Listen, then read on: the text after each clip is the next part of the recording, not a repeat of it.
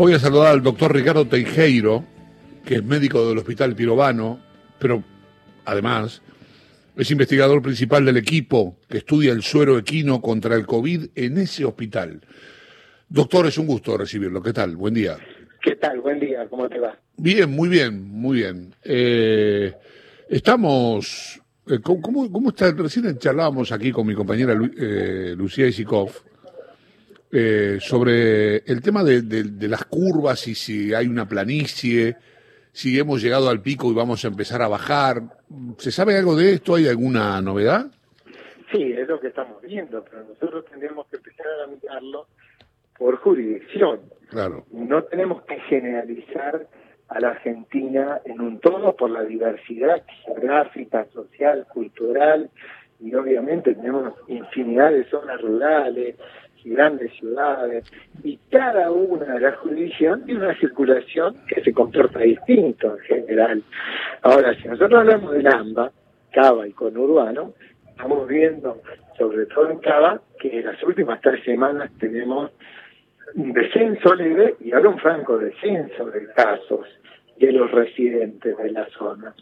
Después tenemos que ir mirando por jurisdicción, eh, eh, provincia de Buenos Aires también está más o menos estable, hay algunas pequeñas jurisdicciones que tienen pico de recrudecimiento y después en el interior sí tenemos provincias donde tenemos un crecimiento importante.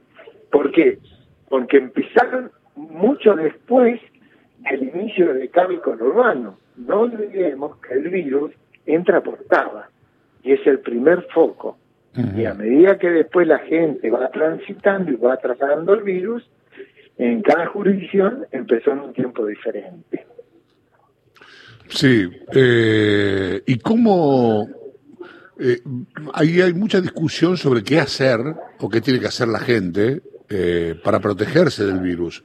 Digamos, se ve mucha gente en la calle, esto se nota, a ver, por ejemplo, me ha tocado a mí venir a la radio todo el tiempo, nunca, nunca dejé de venir a la radio, y yo recuerdo los primeros días era una tristeza en la calle, no había un alma, y ahora hay tránsito, hay casi una vida normal. Sí, es real. Digamos que no hay discusión. Lo que hay es poca aceptación de la gente de las medidas de prevención y poca conciencia de riesgo. Eso es lo que hay y es preocupante. Que trabajar muchísimo. Son tres pilares la medida de prevención, no es mucho más que esto. El distanciamiento físico, el tapaboca, nariz o barbijo social y el lavado de manos. No mucho más de esto. Ahora, lo que vemos nosotros es que la gente está circulando, no está respetando la distancia, hay mucha gente que no usa el barbijo, lo usa mal, colgado en el cuello o sin taparse la nariz, y esos son grandes riesgos. Hay muchas reuniones familiares, muchas reuniones de grupos sociales, de jóvenes, y eso es un riesgo importante. Aunque ese joven quizás no se complique, pero sí lo va a trasladar al virus, al grupo social, a sus familiares directos, a su abuelo, a aquel persona de contacto conviviente que tenga una enfermedad crónica, y ellos sí que van a ser los que tienen riesgo. Por eso digo que tiene que tener una responsabilidad individual y social cada uno de nosotros. Claro. Eh, doctor, se habla mucho de, se espera, con desesperación, valga el juego de palabras, este, que aparezca la vacuna. Entonces, se está hablando mucho de la vacuna de Oxford, de la vacuna rusa, y en un momento dado se hablaba del suero equino. Y, y yo sé que están este, trabajando con el suero equino contra, contra el COVID, lo están estudiando. ¿Qué, ¿Qué se puede saber de eso? Sí, primero pongamos cada uno en su lugar. La vacuna es un mecanismo de prevención donde lo que vamos a hacer es, mucho antes de tener contacto con el virus, provocar que la gente genere anticuerpos para tener el mecanismo de protección, como cualquier otra vacuna. Las vacunas, y esto es bueno decirlo, es lo único que realmente puede hacer controlar o erradicar enfermedades. Y ya que está, aprovechemos para decir que estamos en una semana de vacunación donde se está trabajando para actualizar los planes de vacunación sobre todo en los chicos de 5, 6 años y 11 años, que tenemos una baja de coberturas muy importante. Y esto es un riesgo grave, ¿eh?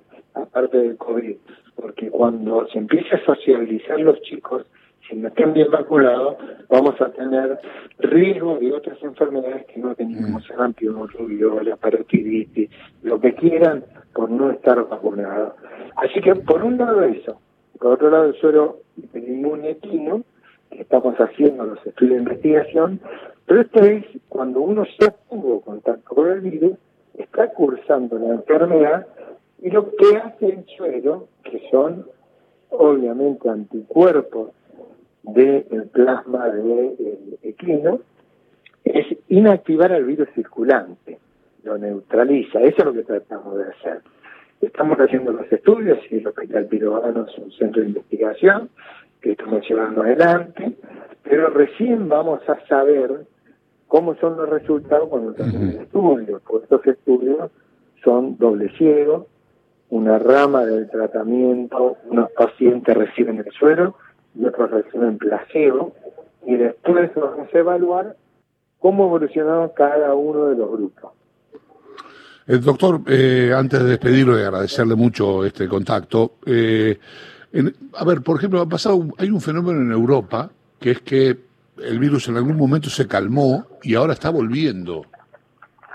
El regreso del virus, no sé, no sé si se conocen todas las conductas que pueda tener el virus, este, pero bueno, eh, esto se debe a que la gente ya empezó a vivir normalmente, el rebrote, o el virus funciona de una manera que todavía no se puede prever. No, no, esto tenemos que tener en cuenta y esto es muy importante lo que me está preguntando para lo próximo que vamos a vivir nosotros en Europa. Tuvo un gran movimiento tiene un rebrote por la movilización que tuvieron, tanto sea por el turismo interno, las vacaciones y la vuelta a sus hogares, estuvo movilizando. Y esto es bueno saberlo para tener en cuenta que dentro de poco nosotros vamos a entrar en diciembre, donde va a haber una gran movilización de la gente para ir a visitar a sus familiares en el interior y también la temporada de la nieve. Entonces tenemos que preparar todo, comunicarle a la gente, que sepan cuáles son los riesgos, porque esos son los factores importantes de los rebrotes. Le mando un abrazo, doctor, gracias. ¿eh? Por favor, que te vaya muy bien. Igualmente, el doctor Ricardo Teijeiro es el hospital médico del Hospital Pirobano, investigador principal del equipo que estudia el suelo equino contra el COVID en ese hospital.